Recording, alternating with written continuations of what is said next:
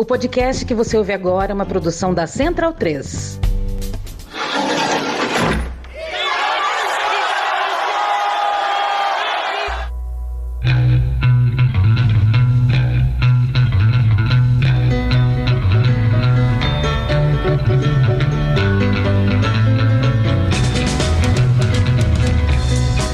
Começa agora a Guilhotina, o podcast do Le Monde Diplomatique Brasil. Eu sou Luiz Brasilino e estou aqui com Bianca Pio. Salve pessoal, tudo certo? Bom, no episódio de hoje a gente recebe o cientista social Rafael Toitio. Oi Rafael, tudo bem? Oi Luiz, oi Bianca, boa tarde. É uma alegria estar aqui falando com vocês e falando com os ouvintes e as ouvintes do Guilhotina. Prazer é todo nosso, Rafael. Bom, bem-vindo ao episódio 151 aqui do nosso podcast. Doutor em Ciências Sociais pelo Programa de Pós-Graduação em Ciências Sociais da Unicamp, o Rafael é professor do Instituto Federal de Educação, Ciência e Tecnologia do Rio Grande do Norte e é autor, junto com o Leonardo Nogueira e a Maísa Pereira, do livro O Brasil Fora do Armário, que foi lançado em 2021 pela editora Expressão Popular e pela Fundação Rosa Luxemburgo, e faz parte da coleção Emergências. E a gente vai conversar com ele sobre essa obra. Então, Rafael, a gente queria começar perguntando para você como é que surgiu a ideia de fazer o livro, como é que vocês definiram o tema. Então, o livro foi um, convite né, da editora Expressão Popular.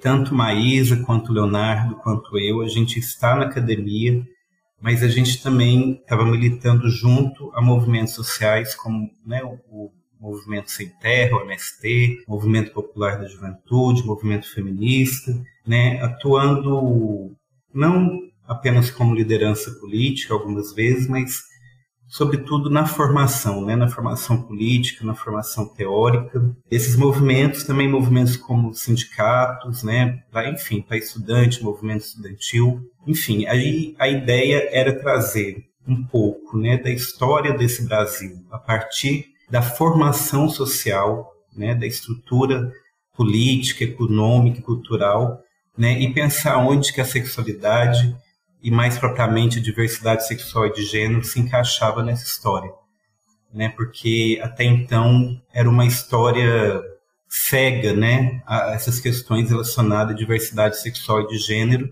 já que a heterossexualidade era então considerada como natural, então não precisava se problematizar né, num estudo, pelo menos em boa parte do século XX, um estudo que fala da formação social do Brasil. Então a gente traz autores como Florestan Fernandes, Clóvis Moura, né, e vai juntando aí com outros autores e autoras de outras perspectivas teóricas para a gente conseguir dar um retrato do Brasil. Aí para o leitor, para a leitora, eu só queria dizer assim, a gente está na ciência, né? A gente está utilizando as ciências sociais, as ciências humanas, né? Mas é um ensaio, né? Ele não tem um caráter imediatamente acadêmico, que a gente não fica num debate teórico, metodológico, epistemológico, né? Para garantir uma certa unidade metodológica entre os autores e as autoras que a gente utiliza. Mas a gente, com esse ensaio aí, né, que é um livro de bolso, uma introdução a esse debate, a gente que abre caminho para uma reflexão que pense a história do Brasil, considerando também a diversidade sexual e de gênero. É, e para isso, Rafael, vocês começam fazendo um, um, um, resgate histórico assim bem, bem profundo, né? E aí, nesse sentido, eu queria te perguntar sobre as bases aí do patriarcado e tal, e como que as relações de classe que influ influenciaram as relações de gênero e de sexualidade. E também se o oposto também é verdade, né? Se as relações de gênero e sexualidade também influenciam as relações de classe. É, a gente tenta articular no livro de uma forma de não eleger imediatamente uma relação prioritária no que tange a relação de classe. Mas em relação à questão do patriarcado, né, a gente gosta de pensar em termos de relações patriarcais de gênero, que é um termo de Alexia Fiotti, para justamente pensar como as relações de gênero são desiguais e o patriarcado, esse patriarcado que na verdade a gente poderia chamar de heteropatriarcado, né, porque está baseado em relações de gênero, né, em normas de gênero que só funcionam dentro de uma lógica heterossexista. O patriarcado que se instalou aqui no Brasil a partir da colonização, sobretudo, ele tem muito a ver com a subalternização e do controle do corpo da mulher e dessa relação de abjeção em relação à diversidade sexual e de gênero, né? sendo muito mais forte naquele momento da colonização o discurso religioso, né? Depois no século XIX vai vir um discurso científico. Aliás, no século XX aqui no Brasil, sobretudo, um discurso científico. Então é importante a gente pensar, né, que esse patriarcado ele é estruturado a partir do gênero e da sexualidade e também aliado a uma ideia né, que eu gosto muito, que é de uma autora que morreu recentemente, infelizmente, que é Bell Hooks, que fala do patriarcado de supremacia branca.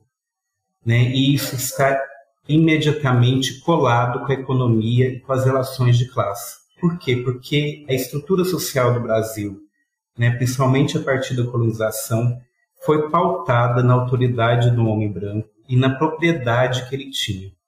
Né? Então, a lei de terras que a gente menciona no livro, por exemplo, né, que foi que garantiu a terra para quem tinha capital e não para quem trabalhava nela, né, simplesmente marginalizou os escravizados e as escravizadas que, mesmo depois de libertados, né, não conseguiram acesso à terra, trabalho, educação e tudo mais que a gente sabe. Então, a elite, né, a classe dominante lá na colonização, né, ela tinha gênero, ela tinha raça, né, tinha cor, né, e dentro de uma lógica né, da masculinidade hegemônica, do heterossexismo, que por mais que a sociedade, né, e principalmente o Estado, esteja muito centralizado em torno da disputa econômica, da disputa de classe, né, essas relações são consubstanciais, né, se formam juntas e não tem como separar no plano concreto. Né? A gente separa por uma questão metodológica, teórica, mas no plano concreto, a hora que a gente vai analisar, essas questões estão todas lá juntas. Né? Por isso que é importante lembrar que não é uma soma entre classe, raça, gênero e sexualidade, mas é como a gente pode olhar o Brasil e a história do Brasil a partir dessas categorias. Rafael, e como é que essas relações são importantes para a consolidação do capitalismo? Dá para fazer uma relação disso? Dá. A questão do patriarcado está assentada, principalmente na divisão sexual do trabalho né, e no, no heterossexismo. Então, a partir do momento que as relações capitalistas começaram a se constituir aqui, a gente vai ver, né, e principalmente se for ver ali no contexto do século XIX na Europa, né, vai ter uma ofensiva muito grande contra o que a gente chama hoje de diversidade sexual de gênero, muito a partir do debate científico que eu disse lá atrás, que vai tratar a diversidade como perversão sexual. Né? Então veja que naquele momento isso, a história da sexualidade de Foucault é muito importante para a gente compreender. Era necessário disciplinar as pessoas para esse novo mundo. Veja, era um monte de gente, isso no mundo inteiro, né? vindo do interior, vindo de uma vida rural, né, e sendo jogados nas cidades para trabalhar como operários e operárias. E esse povo precisava ser disciplinado. Então, o que o Foucault chama de dispositivo de sexualidade né, tem muito a ver com isso, de tratar o corpo como uma máquina, uma máquina que deve ser adestrada né, para fazer parte desse processo produtivo. Né? A ideia de que o corpo deve ser disciplinado e a subjetividade também. Porque a hora que você controla o desejo sexual, né, controla o corpo das mulheres, impõe normas de gênero a homens e mulheres, né, você também controla a subjetividade deles para viver todo mundo né, numa família, papai e mamãe, e que vai se reproduzir, que vai garantir o futuro, trabalhar arduamente, etc. Tá? E era uma forma também né, de caçar a diversidade sexual e de gênero, né, de colocar ela como anomalia, como doença, como perversão, como crime, uma forma de manter essas pessoas na linha, as pessoas consideradas normais, vamos dizer assim. E a divisão sexual do trabalho, né, que está muito assentada no trabalho doméstico, né, no trabalho feminino, que esse trabalho que a maior parte do século XX até hoje, na verdade, é um trabalho invisível que é o trabalho que garante a reprodução biológica da gente como espécie, que garante que as pessoas sobrevivam nos seus primeiros anos de vida, sejam educadas, enfim, tenham saúde para entrar nesse processo produtivo, né, nesse modo de produção chamado capitalismo. É o trabalho feminino que sempre garantiu isso. Então, por isso que sempre foi importante também manter as mulheres sob esse controle da disciplina para essa nova sociedade que estava nascendo. Isso do lado do trabalho, né? E tem também uma importância para o lado do capital da propriedade privada? Tem, no sentido de que quem continua né, lá atrás e durante boa parte, isso quem vai mudar são as lutas sociais, donos da propriedade, né, são grupos né, de homens brancos com propriedade. Então, é lógico que é uma nova forma de propriedade e a própria terra, que tinha uma função na colonização, ela começa a ser capital também, né? E ela vai entrar nesse circuito de industrialização a partir do agronegócio e tudo mais que vai se desenvolvendo, né? Mas se a gente for ver, o poder econômico continua na mão de certos grupos. Não é que todo homem branco, heterossexual, né, tenha propriedade, seja rico, mas há um domínio desse grupo dentro do, dos capitalistas, né? Então, ainda que não tenha uma relação direta, tão direta assim, concretamente há. Né? E isso a gente não pode negar. É lógico que hoje, eu estou falando lá atrás, tá? Eu acho que hoje essas questões acontecem de uma forma um pouco diferente. E aí depois eu posso responder isso. Né? Mas naquela época, é importante lembrar que no século XIX, por exemplo, as mulheres não poderiam votar. Né? Até o início do século XX, né? As pessoas analfabetas não votavam, não tinham direito político, não poderiam ter propriedade privada, né? As mulheres não poderiam ter propriedade privada, né? Assim como as pessoas negras, né? As pessoas que estavam consideradas as pervertidas sexuais eram presas, né? Eram excluídas, marginalizadas, eram colocadas em manicômios e tudo mais. Então, essas formas de poder se articularam ao poder que vem da propriedade privada. E Rafael, você pode falar para a gente um pouco sobre a construção social do desejo e como essas determinações sociais e históricas atravessam a sexualidade? É, a sexualidade a gente tem que ver ela sempre como uma função histórica e social. Há visões em relação à sexualidade, há embates políticos em relação à sexualidade. Né? E a gente, por mais que a gente não perceba nisso, a gente está no meio dessa dinâmica. E a nossa sexualidade individual né, é construída a partir disso. Às vezes as pessoas colocam a sexualidade como algo meramente biológico, natural, e que tem algo de natural, né? mas ele é todo mediado pela cultura, pela, pela história, e no caso da sexualidade né, individualmente, o nosso desejo é conformado a partir da nossa trajetória de vida. Né? Então, é no contexto histórico, é no contexto social, é no embate político, que eu estou chamando de embate político, que são visões contraditórias né, que, que se defrontam sobre a forma como a sexualidade deve ser organizada, controlada, percebida, sentida. Né? Então, a gente está num debate aí entre conservadores e, e, e né, movimento LGBTQIA+, movimento feminista, e isso é uma forma para a gente ler né, de como esse embate político acontece, né, que são duas formas de conceber a sexualidade de uma forma totalmente diferente, de sentir a sexualidade.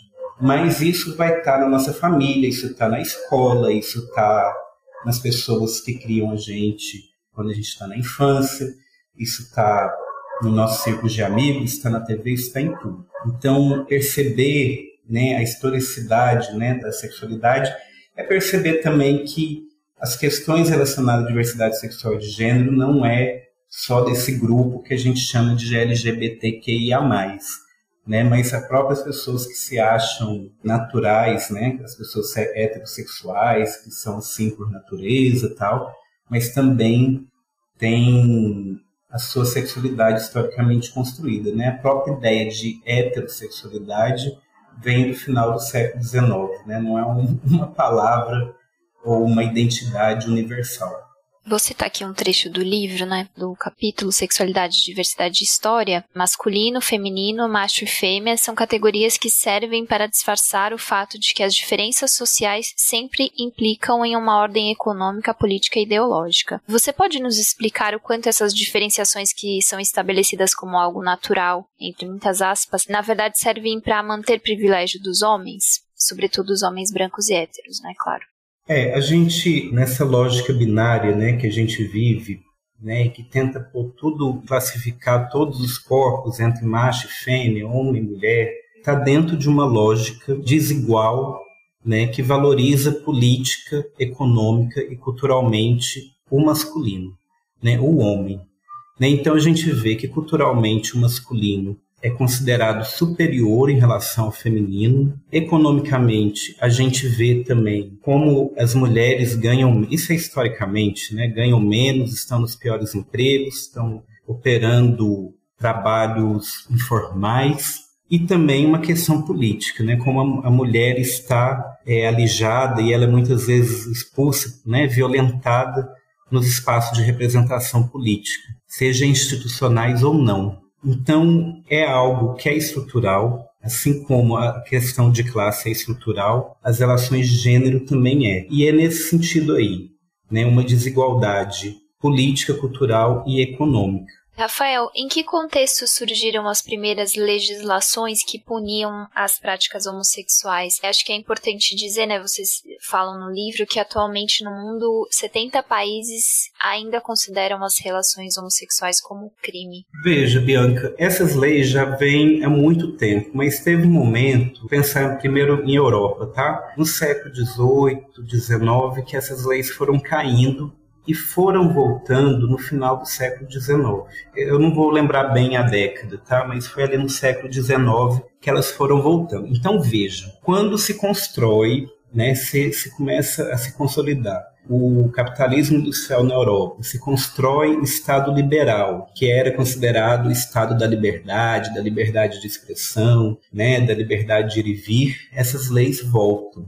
Né, e é um momento também ali da, no caso da Inglaterra, né, da era vitoriana. Né? Então, a diversidade sexual e de gênero, como perversão sexual, como patologia, começa a ser percebida assim a partir desse momento aí, sobretudo. Né? E primeiro, a burguesia traz para ela, né, e a própria nobreza ali na Inglaterra, por exemplo, traz para ela essas técnicas né, de higienização, essas técnicas né, de quase de, de eugenia de você tratar, tentar curar quem é considerado um pervertido sexual. E depois, essas técnicas de disciplina né, do corpo, a partir da patologização do desejo, né, vai também para as classes trabalhadoras e operárias. E aí, percebam que é nesse momento que essas legislações voltam e vão cair só lá depois da Segunda Guerra Mundial. Né? Na, na, Inglaterra, eu acho que nos Estados Unidos vão cair, né, que, que proibiam a homossexualidade nos anos 60, né, junto com os movimentos civis, né, os movimentos que surgem ali, né, naquela década.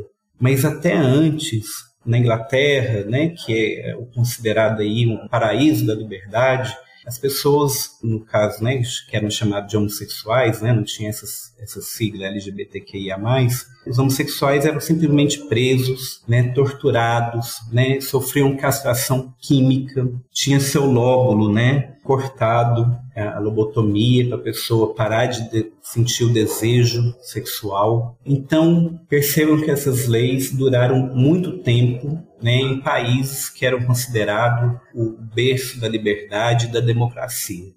Né, mas era liberdade e democracia para alguns, né? Porque liberdade de expressão sexual, da livre expressão de gênero, isso não tinha, né? Isso foi uma conquista histórica.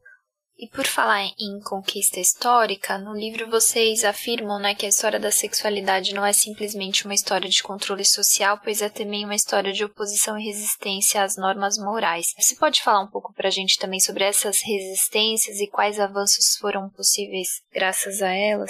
Bianca, as resistências são muitas, né?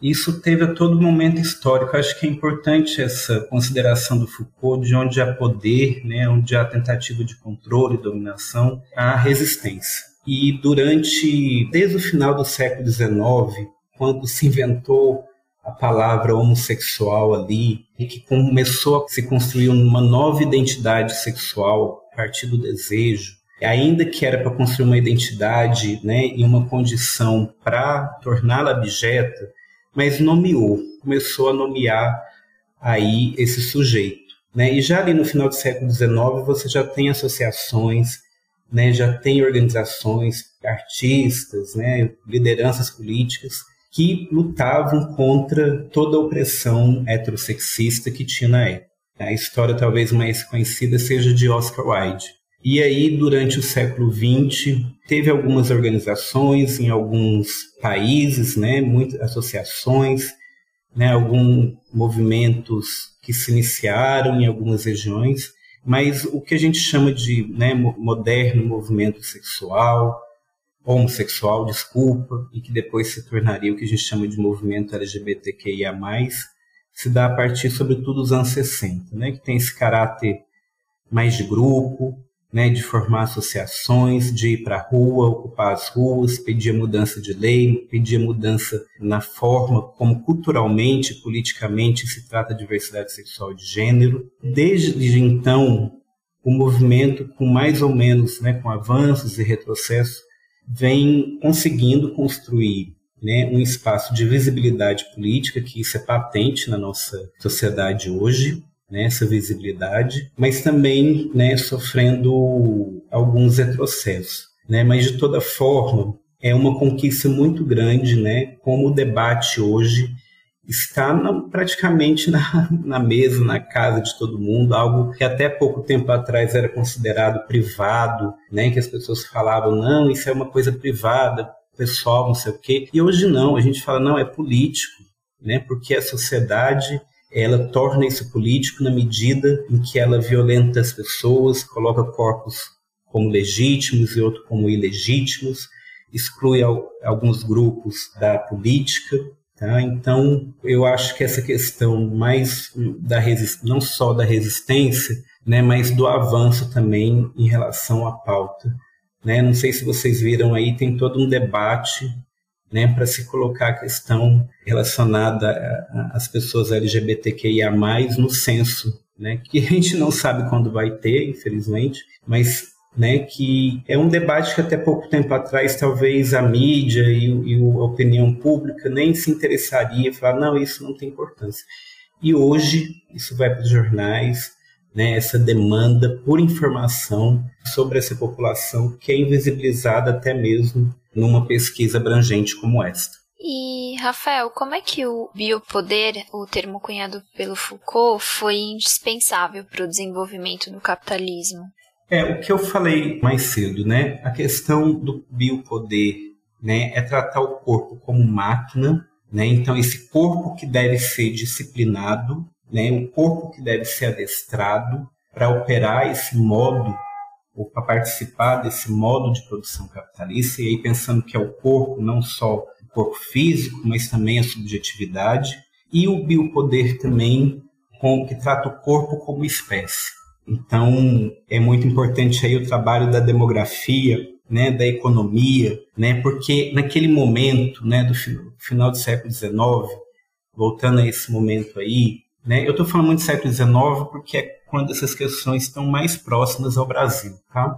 Mas nesse momento era o momento do imperialismo, né, do capital imperialismo, do capitalismo imperialista né, que vai resultar na Primeira, na Segunda Guerra. Então era preciso fazer com que as populações crescessem. E era preciso racionalizar esse controle populacional, que na verdade é um controle né, para fazer crescer, para os países se difundir, as, né, os povos se difundirem para os seus territórios, né, a parte abandonada de algum território do país fosse ocupado e que tivesse pessoa suficiente para uma guerra. Lembrando que o século XIX na Europa foi um período de guerras. Então, os estados começaram a racionalizar esse crescimento populacional. Né? E uma forma de fazer isso, né, a forma mais barata, a forma que já estava consolidada, né, foi a partir da família patriarcal. Né? É lógico que agora, veja, isso não é tanto Foucault, a ideia de família patriarcal, é que a gente né, faz uma apropriação de Foucault e do feminismo pós-estruturalista. Né? Ainda que eu particularmente defenda né, que Foucault está o tempo todo dialogando com o marxismo e ele né, dá várias pistas sobre isso.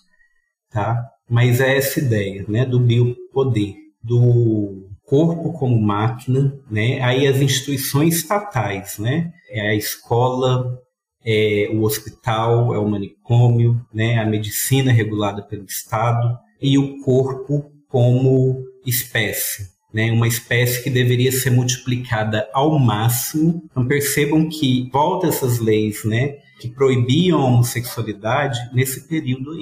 Por quê? Justamente onde era a forma que foi encontrada em que o corpo poderia ser disciplinado como máquina e né, se ser expandido, né, ser multiplicado como espécie.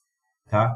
Só uma questão, Bianca, que eu esqueci de, de te falar na pergunta anterior, é que no Brasil, desde a colonização, não existia uma lei né, que proibia, por exemplo, a homossexualidade. Mas existia o crime de atentado ao pudor. Né? E se você for ver né, nos autos do, do judiciário, né, fazer uma pesquisa, vai ver que foi constante né, a prisão de pessoas, né, principalmente de homens né, que tinham relações em público, né, ou que tinha nesses né, lugares de pegação tal, mas vai ver né, que havia várias pessoas que foram presas né, por atentado ao pudor. Então, é, não precisava ter uma legislação específica, porque tinha essa guarda-chuva que já dava conta né, de coibir a diversidade sexual e de gênero. E aí, Rafael, seria interessante também você explicar pra gente qual é o papel da medicina na justificativa da necessidade de controle da sexualidade, né? Tem até um dado que vocês falam que a Organização Mundial da Saúde, nos anos 1970, incluiu a homossexualidade na classificação internacional de doenças, né? E apenas em 1990 deixou de considerar a homossexualidade como uma doença mental. Então, qual foi o, o papel e a importância da medicina nesse cenário?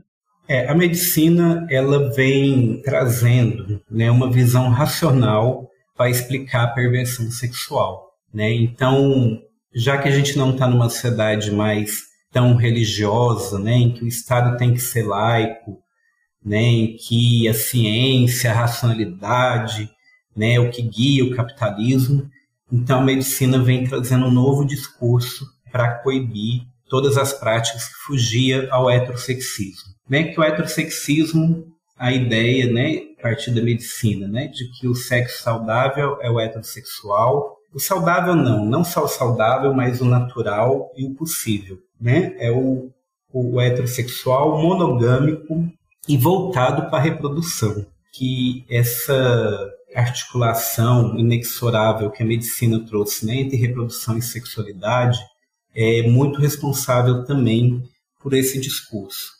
Né, porque tudo que está fora disso é considerado doença, patologia, porque seria contra a natureza seria contra a natureza humana. Né? Então, já que a pessoa está indo contra a natureza, você poderia, por exemplo, prendê-la. Né? Você poderia, por exemplo, trancar no manicômio e fazer experimento, dar eletrochoque nela para ver se o desejo dela seria revertido, etc. Né? Aqui no Brasil, a gente traz aí, por exemplo, o trabalho de James Green, que vai mostrar como nos anos 30, né, as ciências positivistas, né, etnocêntricas, estudavam não só os negros e negras como uma raça inferior, tratando ele como naturalmente marginais, preguiçosos, né, mas também né, faziam estudo em relação às pessoas homossexuais, sobretudo os homens. E tentando, inclusive, é, ali naquele momento, né? Então vejam cientistas brancos, né? Muitos de descendência europeia, provavelmente muitos estudaram, né? Fora do Brasil, ali nos anos 30, estudando homossexuais e negros, né? Para ver porque eram, né? De uma raça inferior. Notem que são mecanismos de racialização, né? No sentido de criar uma condição de desumanidade né, em que a pessoa pode ser tratada simplesmente como um objeto né, de um conhecimento que é colonizador, que é um conhecimento que violenta as pessoas. Tá? Então e assim justificar a ordem das coisas, né, de uma maneira bem conveniente, né?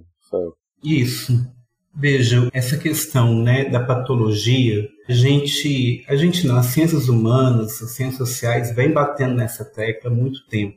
E a medicina, só no final do século XIX, que ela vai retirar né, do Código Internacional de Doença, né, lá no 1990, a homossexualidade como uma doença mental, e só há dois ou três anos atrás que retirou a transexualidade como uma doença mental.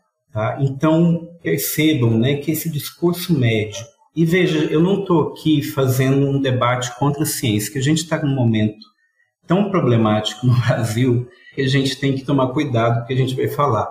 Né? Não é a questão de desacreditar a ciência pura e simplesmente, né? mas de falar que se usava de um discurso pretensamente científico, né? de uma abordagem empirista, positivista, que foi superada né, para manter uma relação de dominação, né, uma relação de opressão, né, uma relação de desigualdade.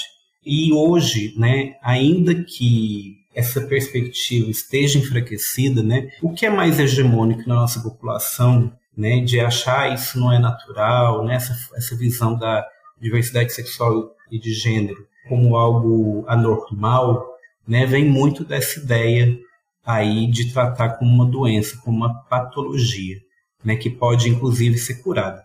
É lógico que na sociedade brasileira ainda há uma visão de que é pecado, né, e entre alguns grupos religiosos principalmente, né, mas quando se fala da anormalidade, do pânico, tem muito a ver aí da associação com a patologia, né, e que depois sofreu uma nova associação na hora que veio a questão da AIDS e toda é, pânico moral e toda a LGBTfobia que foi estimulada a partir da epidemia da AIDS. Rafael, voltando a falar um pouco da história aí, né, e agora especificamente a história do Brasil, como é que foi o choque da chegada dos colonizadores europeus aí trazendo essa cultura que você estava descrevendo agora pra gente, com as diferentes formas de viver a sexualidade, as relações de gênero que existiam aqui no, no Brasil, né? Veja, Luiz, é importante que, primeiro, falar o seguinte: não há muito registro histórico. Há alguns registros e, e são muito pelos olhos né, dos portugueses, dos europeus que vieram para cá. Né? Mas pelo registro deles que eles relatam, né, havia uma diversidade de expressões muito maior do que havia na Europa naquele momento. E né, se a gente for pegar, por exemplo, que tem talvez os trabalhos antropológicos, históricos assim, mais consolidados tem, por exemplo, na América Central, que você tinha lideranças religiosas que eram transgêneros. Né? Então, né? então, pessoas que na nossa sociedade, né, transexuais, transgênero, que a gente trata de forma muito abjeta, né, em outra sociedade já foi tida né, como uma pessoa de um espírito mais elevado. E pelo que né, a gente debate, né, não só em relação aos indígenas, né, mas também aos povos quilombolas, né. É importante lembrar, por exemplo, que os povos quilombolas tinham um estilo de vida totalmente diferente, né, do, do, sistema escravista e eram lógico que tinha uma organização política, né? Alguns historiadores falam inclusive em termos de federação entre quilombos, né, em relação ali ao, ao Zumbi de Palmares mas tudo indica né, que haviam relações também é, mais diversas em termos de sexualidade e gênero, até mesmo porque nos quilombos a maioria, né, é, a grande, grande maioria eram homens né, que conseguiam fugir. Tá? Então, tanto entre os indígenas quanto os quilombolas, né, havia uma diversidade de expressões maiores. Não é que não existia necessariamente é, alguma divisão de gênero, mas seria outra coisa em relação ao que a gente conhece mas eu também não, não tenho grandes informações de sociedades, por exemplo, que puniam as pessoas que desviavam aí do caminho do comportamento heterossexual. Tá? Tem assim, lógico que depois que foi colonizado, né, a própria lógica heterossexista patriarcal também foi assimilada por grande parte dos povos indígenas. Né? E, é, e é importante também pensar, Luiz, que havia uma diversidade de povos por mais que eles tinham troca entre eles, né, é, trocas econômicas e culturais entre eles, esses grupos, mas também havia uma grande diversidade de povos né, que organizavam de forma diferente. Eu acho que a questão maior é como essa masculinidade ou né, essa divisão de gênero e a masculinidade hegemônica, né, a questão da virilidade, né, foram valores fundamentais para formar também a figura do colonizador. E essas, esses valores só funcionam né, dentro desse quadro rígido da heterossexualidade compulsória. É, então também houve uma colonização aí também desses aspectos da vida, né? A gente pensa sempre no trabalho, Sim. né? Sim. Não, e, e, você vê, por exemplo, na Índia. Né? Na Índia tem algumas escrituras sagradas que falam em quase 30 tipos de gênero. Olha a diversidade de gênero né, que tinha. Hoje se tem o terceiro gênero, né? não sei se vocês sabem, mas foi reconhecido lá na Índia o terceiro gênero, né? que seria o que das pessoas transexuais, vamos dizer assim. Mas lá tinha, né, antes da colonização inglesa, uma diversidade de gêneros muito maior. Né? Lógico que isso tem a ver com casta, com divisão desigual, pode ter, mas a linguagem do colonizador né, te impõe lógicas. Né? Então, te impõe uma lógica econômica, te põe uma lógica de, de gênero, de sexualidade né, e de raça também. E aí, nesse outro, nesse mesmo período, um outro elemento triste aí da, da formação brasileira é a escravidão. Né? Qual a herança que ela deixou na sexualidade do povo brasileiro? É, a escravidão ela tem um marco muito grande que é a violência, né? O autoritarismo e a violência, né? Então, a nossa cultura brasileira, pensando cultura no sentido amplo, tem esse gene aí, né? Gene gene na, na, cultura, usando aí uma metáfora da, da biologia, né, do o gene do autoritarismo e da violência. Então, as pessoas escravizadas, além da violência e trabalho, sobretudo as mulheres, né, tinham seus corpos controlados e, e subjugados, né, pelo poder do homem, né, pelo poder do senhor, do coronel. Então, não só a violência sexual, mas as formas de violência, de tortura, né, as formas de subjugação, forma de subjugar e tentar matar a resistência do outro pela violência física e pela violência simbólica também. Então, essas formas né, de tratar com autoritarismo, é, aqueles grupos que você considera né, um, sub-humanos ou não humanos, né, para manter relações de poder, isso continua até hoje. E em relação à sexualidade, o nosso país, né, que tem uma história toda contraditória, né, porque se a gente pensar aí durante o século XX, né, alguns estrangeiros achavam que um paraíso né, da sexualidade, um paraíso sexual, tal, então aqui sempre foi muito visto como lugar de liberdade sexual. Né, mas é liberdade para quem? Né? Liberdade para alguns né, porque tem uma, uma vasta maioria né, de mulheres né, e de pessoas que não se encaixam num determinado modelo, né, que sofrem essa cultura do autoritarismo, da violência, né, que, que estão encarnadas no, no poder econômico, mas também no poder político e cultural.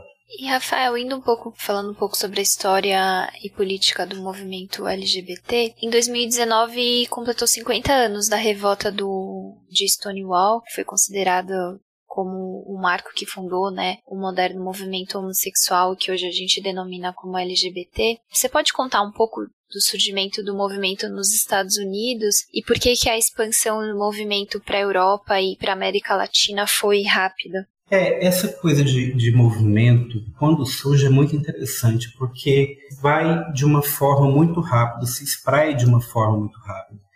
E já tinha, inclusive, formas de movimento, de organizações, né, antes disso. Né, mesmo não só nos Estados Unidos, mas aqui na América Latina, na, na Argentina, na Europa, enfim. É algo que a sociologia, não, eu acho que não consegue explicar muito, como que vem sei, um espírito do tempo, né, um movimento coletivo né, que se dá em vários países.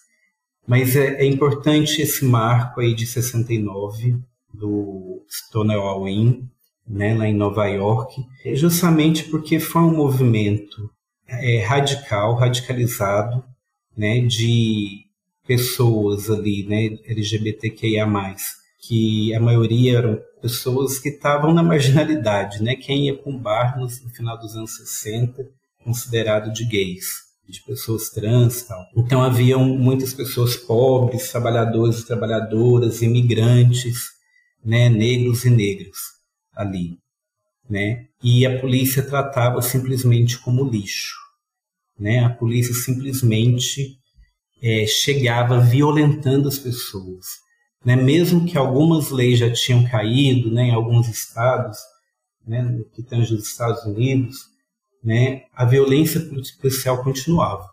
Né? E aí foi um momento muito radical, que teve motim, que as pessoas foram para cima da polícia, né? Ali teve, se não me engano, três dias de manifestações e motins de rua, e muito na esteira ali do maio de 68 na Europa, muito na esteira do movimento negro, né, pelos direitos civis, o movimento feminista. Então, ali foi o momento que a organização em relação à diversidade sexual e de gênero ganhou esse caráter de movimento social, né, de luta organizada, né, de luta organizada é, localmente, de repente nacionalmente e de repente internacionalmente.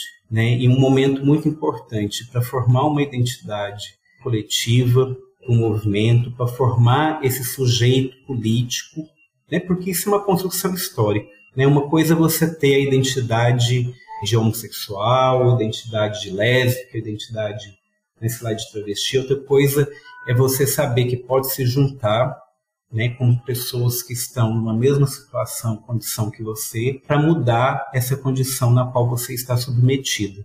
Né? Então, ainda que seja considerado esse marco, né, mas é importante pensar que não é uma coisa que vem lá dos Estados Unidos simplesmente, simplesmente se irradia, porque foi muito rápido, assim, no mesmo ano, né, já começou a, a popular organizações na Europa, no México, é, se não me engano, no Chile, na Argentina e no Brasil foi muito retardado é, a primeira organização do movimento por conta da ditadura militar, só aparecendo mesmo a organização no final dos anos 70. E Rafael, por que o movimento surgiu primeiro nas grandes cidades capitalistas, assim, que características que elas tinham, enfim, o contexto delas que permitiram esse surgimento? É, isso é muito interessante, porque né, foi justamente nas grandes capitais, no centro ali do capitalismo, e eu acho que tem a ver tanto com essa luta que vem dos outros movimentos sociais de exigir que os direitos civis, né, as liberdades civis, né, aquilo que era colocado como libera pelo liberalismo, né, como liberdade, não tivesse mais localizado em quem tinha né, uma certa propriedade privada, né, quem tinha capital, principalmente, quem tinha renda, propriedade, etc. Né, mas que essas liberdades, né, esse direito político e mesmo a igualdade de tratamento né, na sociedade né, tivesse para todos os grupos. Então tem isso, sim, de colocar uma encruzilhada, assim, né, para o liberalismo que nasce aí no, no, capitalismo central, né? E tem uma outra questão também importante, que foi nas grandes centros, né, que muitas pessoas LGBT, principalmente os homens gays aí, que porque, né, a gente vivia numa sociedade ainda mais machista, ainda mais patriarcal. Então, para um homem sair de casa, né, sair do meio rural sair da sua cidade pequena, ou mesmo morando na cidade grande, deixar sua casa e morar sozinho, a partir também do trabalho assalariado, né, era muito mais fácil para o homem. Né? Então, daí também o motivo do protagonismo do movimento, da organização do movimento, vinha pelos gays, principalmente os cisgêneros, que não eram transexuais, transgênero. E aí, esse momento né, de construção né, das grandes cidades, e de expansão do trabalho assalariado, porque veja que o trabalho assalariado, por mais que ele tenha problema, mas ele representa para a vida de uma pessoa LGBTQIA+, um caminho para você sair da família. Porque antes, quando você não tinha um trabalho assalariado e o trabalho estava muito pautado né, no trabalho familiar, né, que às vezes você trabalhava ali é, na roça do seu pai e se casava, ia comprar uma roça do lado, tal, que, né, que, que acontecia com muitos nossos né, avós, etc., né, não permitia uma vida fora da família patriarcal. Tá? E o trabalho assalariado para um homem sozinho na cidade permitia. Né? Não que no trabalho ele pudesse expressar. Né? Então, o comum do século XX era o homem estar, ou o trabalhador, a trabalhadora, estar no armário dentro do seu espaço de trabalho. Mas aí, nas grandes cidades, foram surgindo espaços de sociabilidade, né, e que foram fundamentais, não só entre gays, mas também entre as mulheres né, lésbicas. Espaços de sociabilidade que foram fundamentais para forjar essa identidade social, que seria aí o esteio, o lastro de uma identidade coletiva. Quando eu falo em identidade coletiva, estou me referindo à identidade construída a partir do movimento e das disputas políticas ocorridas no interior do movimento. Uhum. E Rafael, e como foi a construção do movimento LGBT aqui no Brasil? Então, no Brasil, o movimento inicialmente chamado de homossexual ele é criado ali a primeira organização no final dos anos 70, né, com o grupo Somos, em São Paulo, né, que foi muito importante para criar uma primeira identidade, uma identidade de homossexual, né, foi muito importante para as pessoas se reconhecerem enquanto tais, porque as pessoas às vezes tinham desejo e às vezes até tinham o comportamento, a prática da relação sexual, mas não tinha identidade. Né? Então, nesse momento foi muito importante e contou muito com né, ex-militantes, militantes anarquistas, militantes comunistas, socialistas, né, esses últimos é, militantes que vieram de partidos, né, partidos comunistas, ou mesmo da luta armada, e que nesse momento de redemocratização vão trazer essa pauta, elegem essa pauta para as suas militâncias individuais, né, como prioritária, né, e começam a construir esse movimento. Né? Nesse primeiro momento, há uma disputa muito grande né, de como o movimento deve se comportar em relação, por exemplo, às questões de classe, aos debates relacionados aos projetos econômicos e tudo mais. Mas aí nos anos 80 o movimento se fecha mais nele mesmo, né? e principalmente eu acho por conta da questão da AIDS, vai buscar simplesmente a partir ali de modelos de organização como o Grupo Gay da Bahia, né, que é o grupo, né, acho que mais antigo que a gente tem no Brasil, é, ainda vivo, né, a partir de uma atuação né, mais corporativista, vamos dizer assim, mais voltado só para a pauta né, da diversidade sexual e de gênero, que foi muito importante. Né? O GGB, por exemplo, além dos boletins que ele faz sobre a questão de crime de LGBTfobia no Brasil já há algumas décadas, né, ele conseguiu, por exemplo, né, já em 85, se eu não me engano, que o Conselho Federal de Medicina tirasse, né, riscasse a homossexualidade como uma doença mental. Isso antes né, da Organização Mundial de Saúde. Tá? E aí, nos anos 90, é, o movimento vem crescendo, ele se articula nacionalmente, começa ali, sobretudo a partir dos anos 2000, né, e sobretudo ali a partir do governo Lula, a construir as primeiras políticas públicas, né, as, os primeiros programas de política LGBT+, que foi, na verdade, né, uma conquista do movimento. Tá? É sempre importante a gente saber disso e pensar nas políticas que teve como uma conquista do movimento.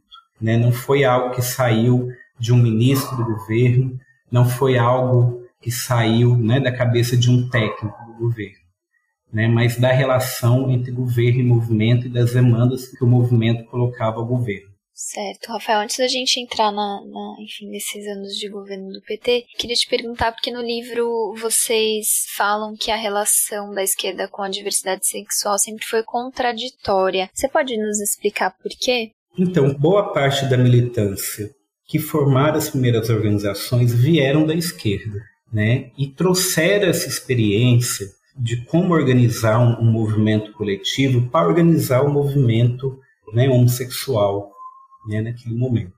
Mas percebam, por exemplo, que teve gente, militantes da luta armada, que sofreram homofobia pelos seus colegas de prisão. Né? Esse historiador que eu citei mais cedo, James Green, ele traz, por exemplo, um documento que mostra como teve episódios, por exemplo, de dentro da cadeia uma organização, né, os camaradas de uma organização de guerrilha tal, tentaram matar né, um casal de homens que eram militantes do movimento também.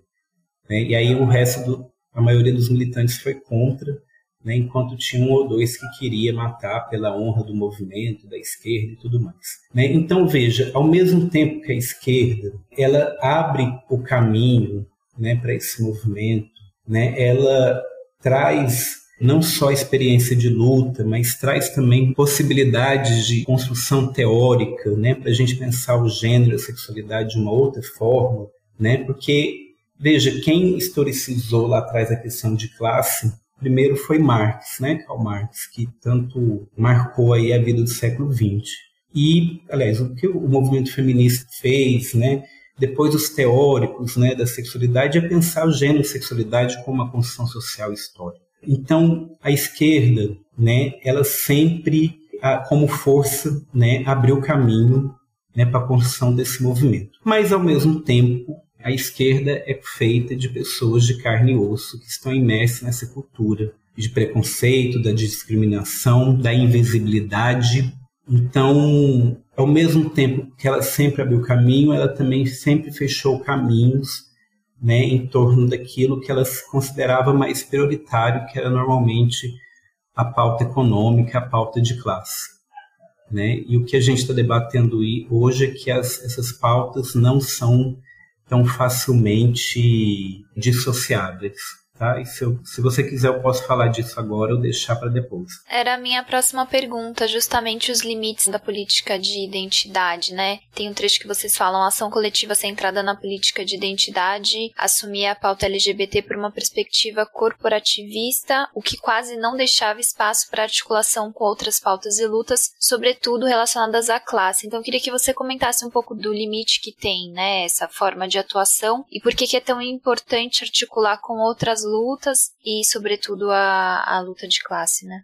Então, Bianca, é, a questão né, dessa política identitária, eu acho que essa política se formou muito também, e não só, tem todo um contexto histórico relacionado à questão do crescimento do individualismo, do neoliberalismo e tal, né, nesse momento aí dos anos 80, 90, mas esse fechamento, né, numa lógica muito identitarista, que eu acho que a gente está, o movimento superou mais isso, né, também ocorreu por culpa da esquerda.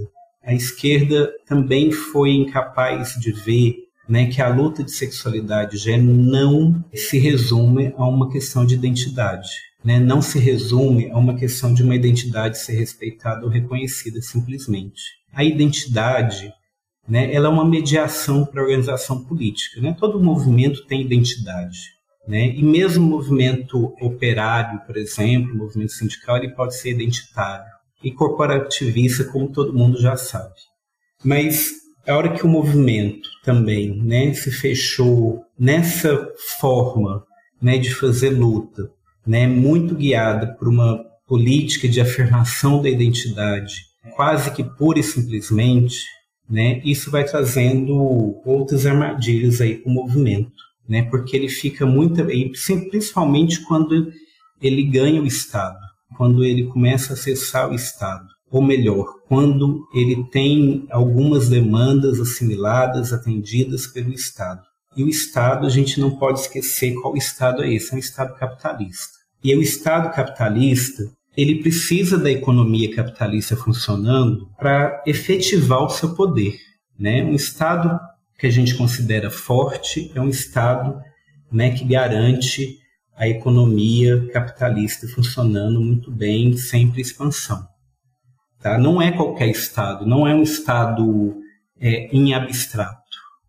Né? Então, quando você vai acessar o Estado né? Você vai conversar com o governo, né? Pensar aqui em termos de governo federal, sobretudo, né? Você está acessando um projeto político-econômico, né? Você está acessando um projeto político-econômico que representa uma determinada correlação, né? De poder, né? Uma determinada de correlação de forças, né? De classes e grupos sociais, tá? Então ele simplesmente não pode estar descolado disso, né? Porque o projeto econômico pode abrir ou fechar oportunidades para ele. Né? A gente está vendo aí esse projeto ultraliberal, é lógico que é um projeto ultraliberal né, atualmente, que tomou conta, do, ou pelo menos né, até o, esse momento aí que, que agora as eleições estão mudando um pouco. E, Rafael, com a consolidação do neoliberalismo, parte das pautas LGBTs foram assimiladas porque, enfim, por constituírem um nicho de mercado, né? Qual foi o impacto disso, é, na sua opinião, para o movimento LGBT?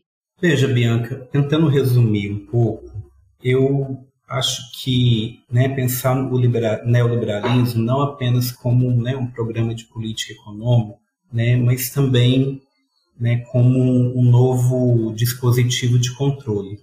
Né? Isso está em Foucault, mas também tem alguns autores e autoras, né, como Vladimir Safato, que está recuperando aí essa ideia né, de pensar como a nossa vida individualmente deve ser organizada como uma empresa. Como cada um e cada uma de nós deve se considerar e se sentir um empresário de si mesmo. E isso cria um mundo extremamente individualista e que quem tem né, acesso a esse mundo, legitimidade a acessar esse mundo, é quem consegue aí empreender melhor, quem consegue vencer na vida e fazer da sua empresa né, uma grande empresa, uma empresa vencedora, né, seja lá o que for.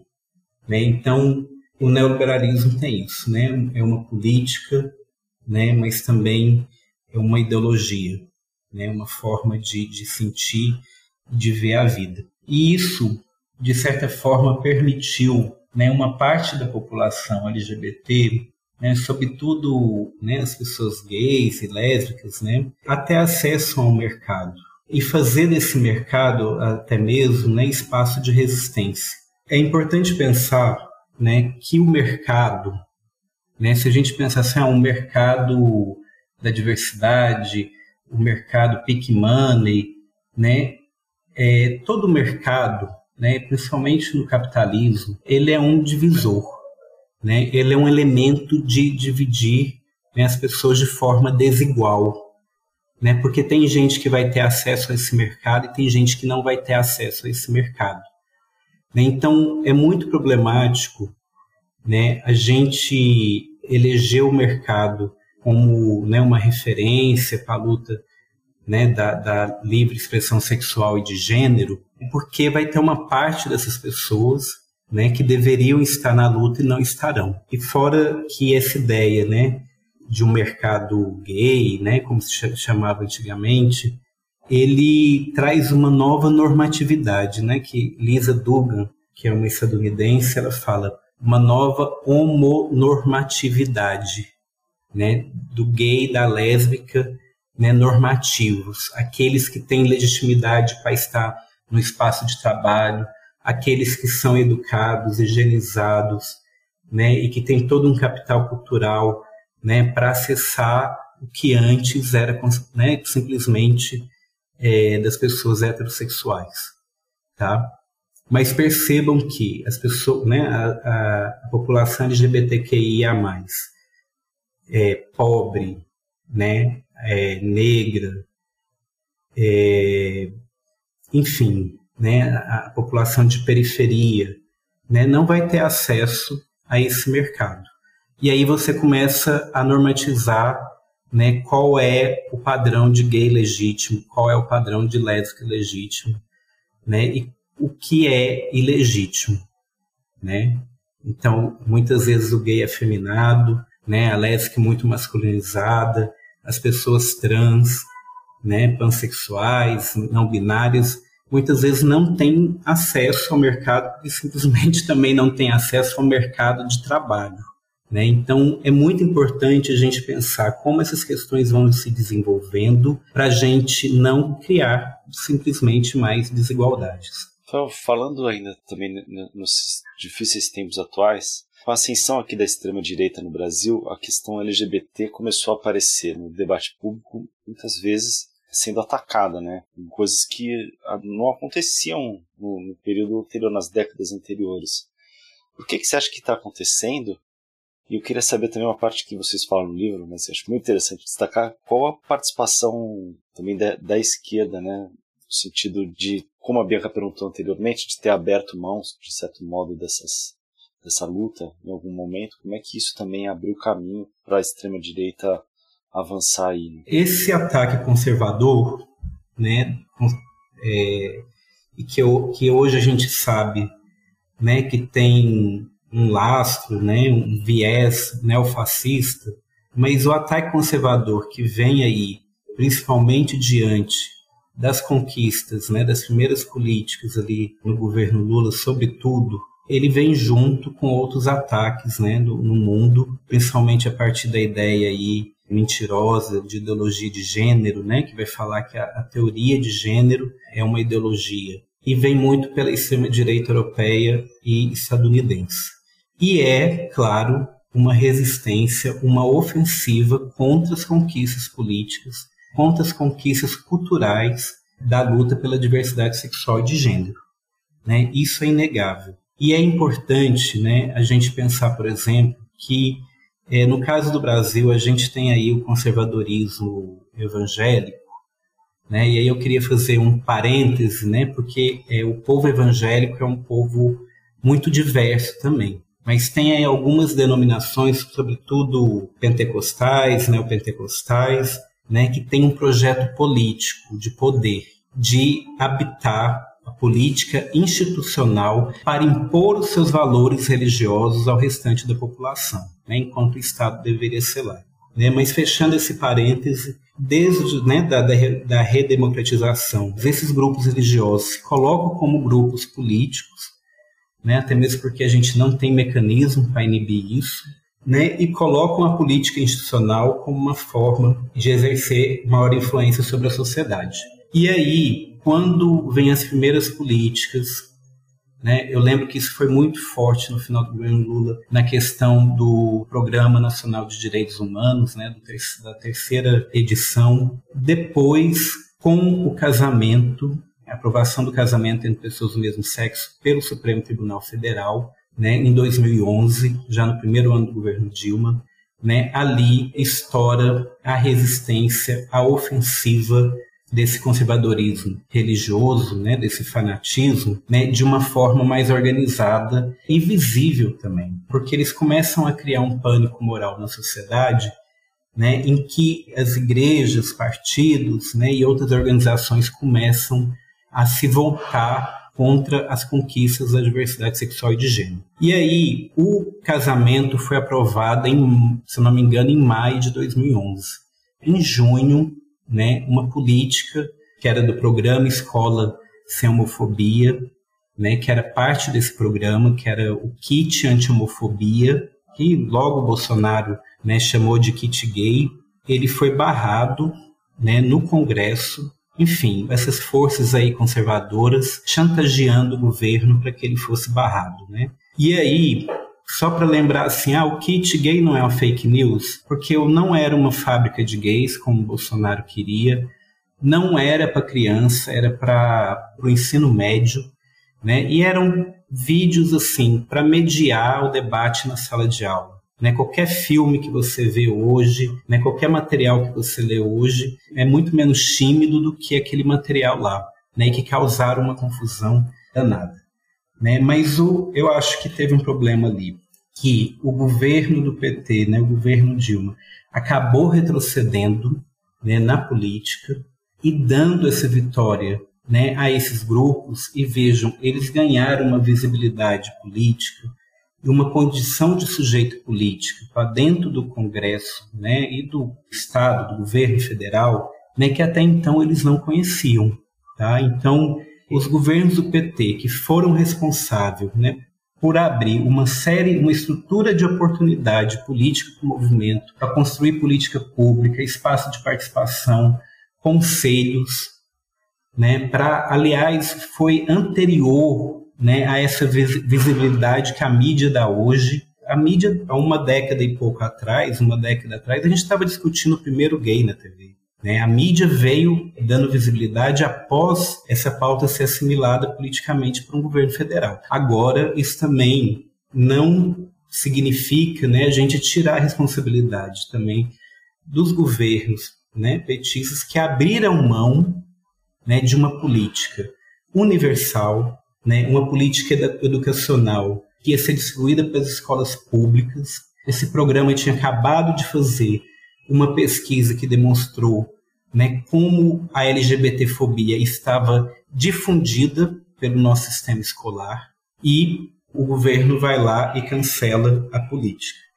Então, eu falo isso não em termos de cobrança tal, mas a esquerda como um todo, ela tem que ter muito claro os princípios e os valores, né, os, os projetos, né, as prioridades que ela tem também para a questão da luta de diversidade sexual e de gênero. Eu acho que isso causou o maior problema para o governo, no sentido que ele não conseguiu explicar para a sociedade o que era política, e ao mesmo tempo alimentou né, a força do conservadorismo religioso é, dentro do governo federal.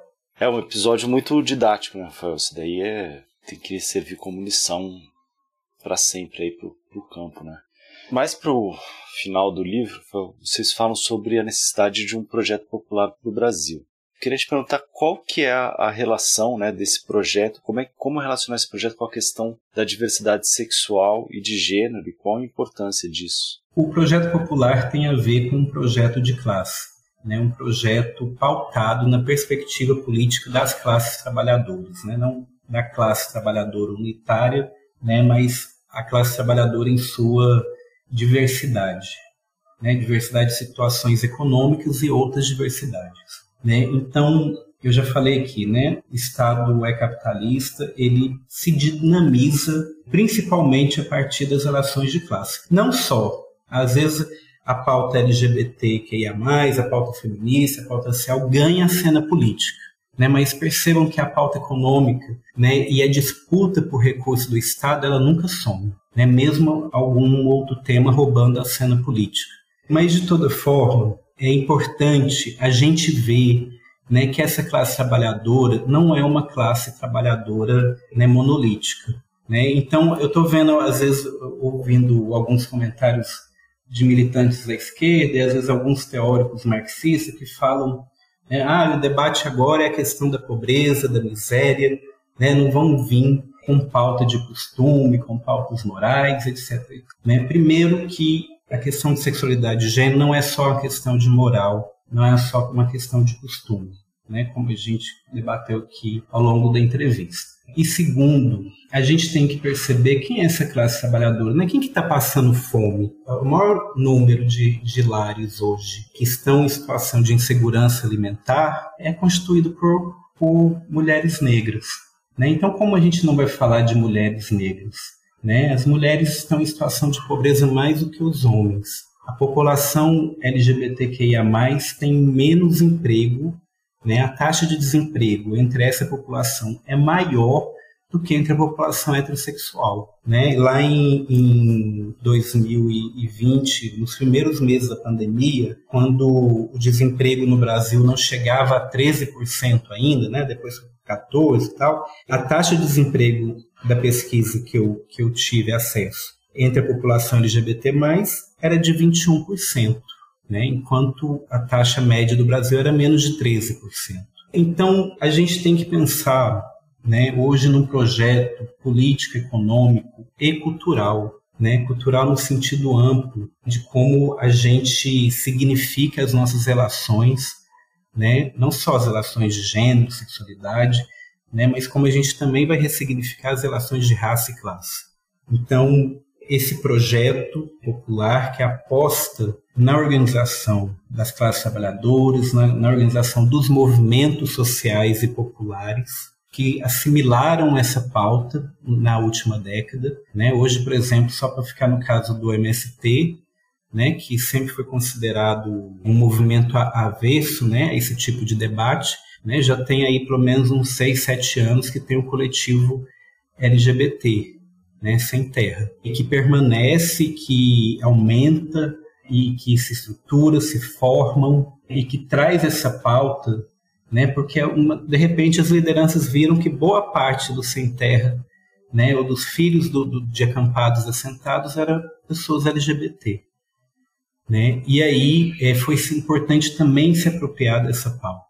E as pessoas LGBT+, que estão na classe trabalhadora, né, e a maioria das pessoas LGBT+, estão na classe trabalhadora, né, num país em que a renda média individual né, dos 50%, se eu não me engano, 450 reais, que foi um dado da semana passada. Né, os 50% mais pobre, a renda média individual é 450 reais. Né? Então, é onde que está a população LGBT+, né? entre a elite econômica, a classe capitalista ou nas classes trabalhadoras. Né? Eu acho que é um pouco óbvio isso. Tá? Então, é a fome, né, as eleições que está aí. É a questão da fome, é a questão do desemprego, a miséria, né, não cego né, em relação à sexualidade, ao gênero e à raça. Tá? Então, por isso que a gente tem que pensar a questão de classe, sim, mas sem desconsiderar as outras. E Rafael, encaminhando aqui para encerrar o episódio, a gente queria colocar uma questão, enfim, complexa, mas que a gente considera importante, né? No final do livro, vocês falam que é necessário enfrentar com radicalidade as relações assimétricas de classe, a exploração econômica e a violência contra as classes subalternas. Então a gente te pergunta qual é a importância e como fazer isso no cenário atual. Veja, Bianca, fazer isso é difícil, né? Assim, ter uma receita é, ou ter uma resposta pronta, assim, né? É, é importante investir né, no fortalecimento dos movimentos sociais, dos movimentos progressistas, na organização dos grupos e das classes subalternas. Só com muita organização política que a gente pode modificar alguma coisa no, no nosso país. Enfim, parece aí que eu estou repetindo, né? Lideranças tal, mas não, não tem muito outra saída. E a questão da radicalidade que a gente tem que enfrentar não é uma questão voluntária ou de vontade individual, mas isso é, historicamente pode ser demandado. Né? Então percebam aí, hoje a gente tem um presidente né, LGBTfóbico que é o, né, o inimigo maior, político maior do movimento e da luta pela diversidade sexual e de gênero da última década, está na cadeira da presidência. Né? O movimento feminista, em relação ao movimento negro, ele se tornou aí a referência a esses movimentos, né? além dos outros movimentos, como movimento sem teto, movimento sem terra, né? sindicatos, etc. Tudo em prol de um projeto econômico, né? político econômico, de desmonte do Estado, né? de enfraquecimento né, dos direitos sociais para enfraquecer o poder do Estado, né, e com isso tentar enxugar as contas públicas.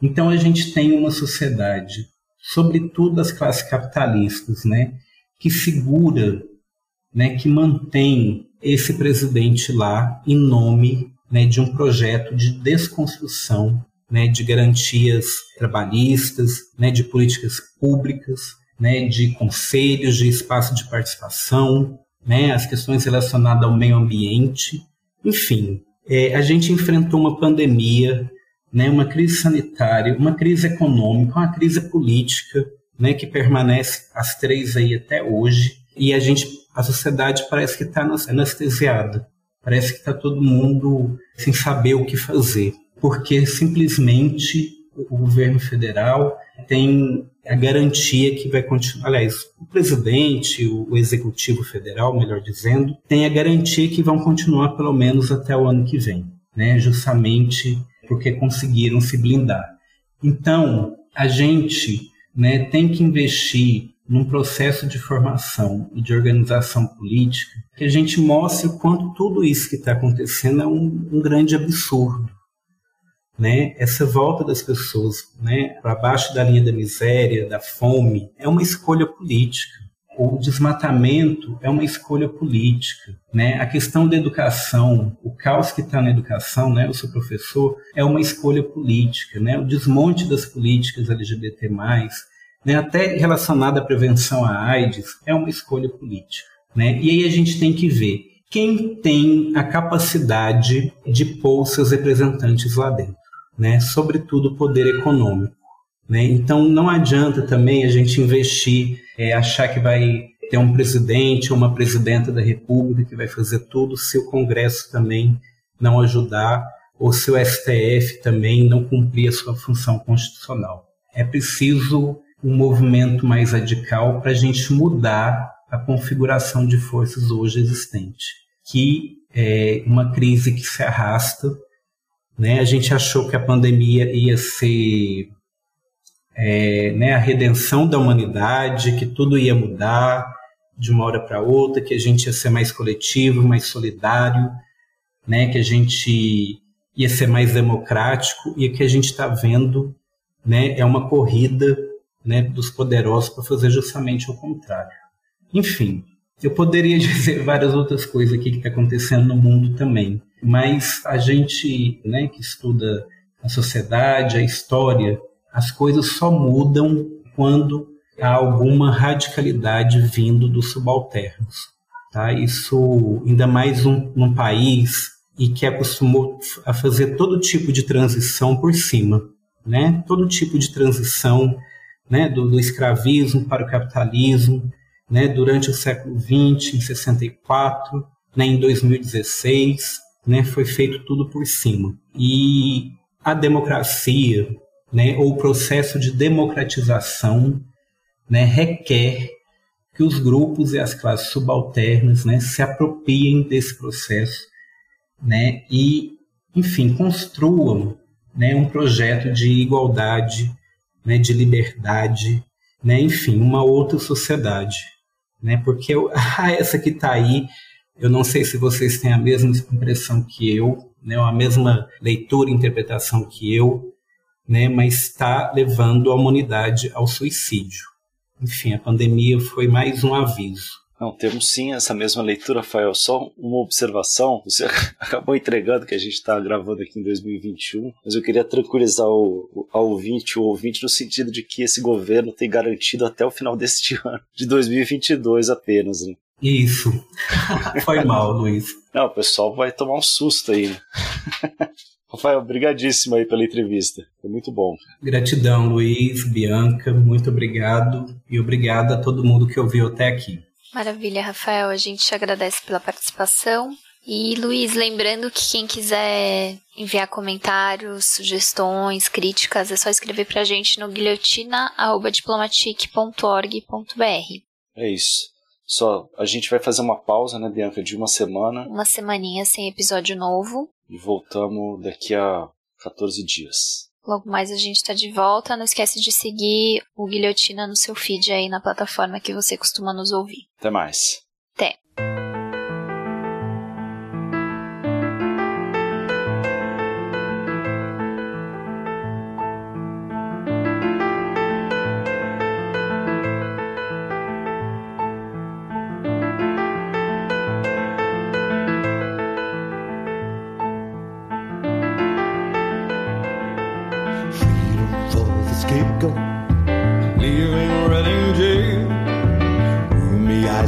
Pierced his heart like crucifixion nails. Shaking fists and red gleam, you never stood a chance. When the ink ran red on Fleet Street, you turned your eyes to France.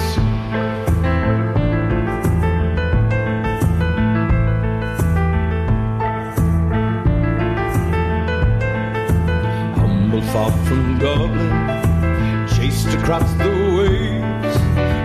Oh, biting wit still sharp enough to slice through every page.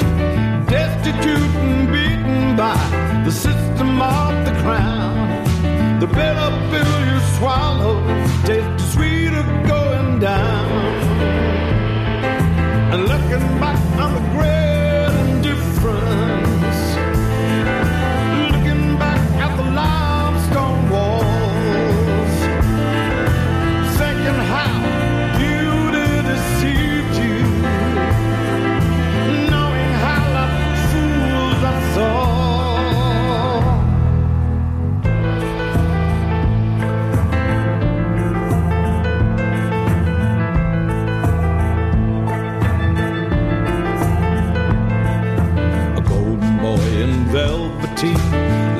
landed in New York. The past was so seductive when they paid to hear you talk. Baccarat and champagne flutes, tobacco from Virginia. Long before the Lord's and Lord, writing Oscar Wilde a sinner.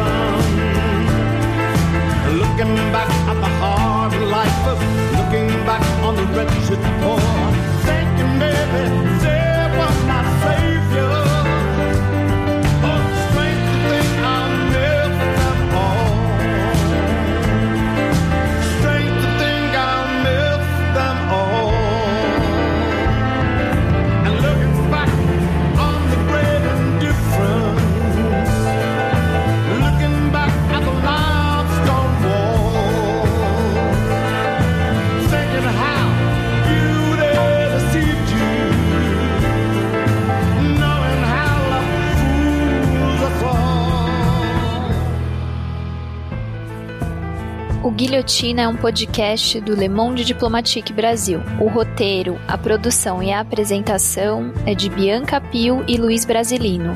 Edição de Domênica Mendes. Apoio técnico Central 3.